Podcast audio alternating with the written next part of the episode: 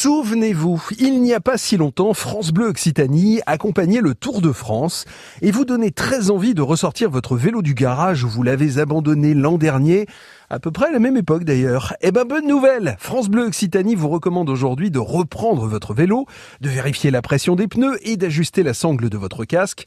On part aujourd'hui en balade pour une session vélo-route de la vallée de l'Aveyron. Et avant toute chose, il est important de qualifier cette balade. Et je sens le sourire poindre quand vous saurez que c'est une balade facile. Alors facile mais pas statique, hein, puisque vous en prenez pour quasiment 6 heures de pédalage et que vous aurez fait à l'arrivée pas moins de 84 Facile, on vous dit. Le départ se fait depuis la commune de Montauban et n'espérez pas vous en tirer avec la légendaire formule on ne devrait jamais quitter Montauban, si cher au toton flingueur, parce qu'on va rouler à vélo jusqu'à Laguépi. Et plus que l'arrivée, c'est bien le chemin qui nous intéresse dans cette balade. On va passer par Saint-Étienne de Tumont, une bastide fondée en 1150, pour ensuite gagner Nègrepelisse, une bastide dans laquelle se niche le centre d'art et de design dédié à la jeune création contemporaine.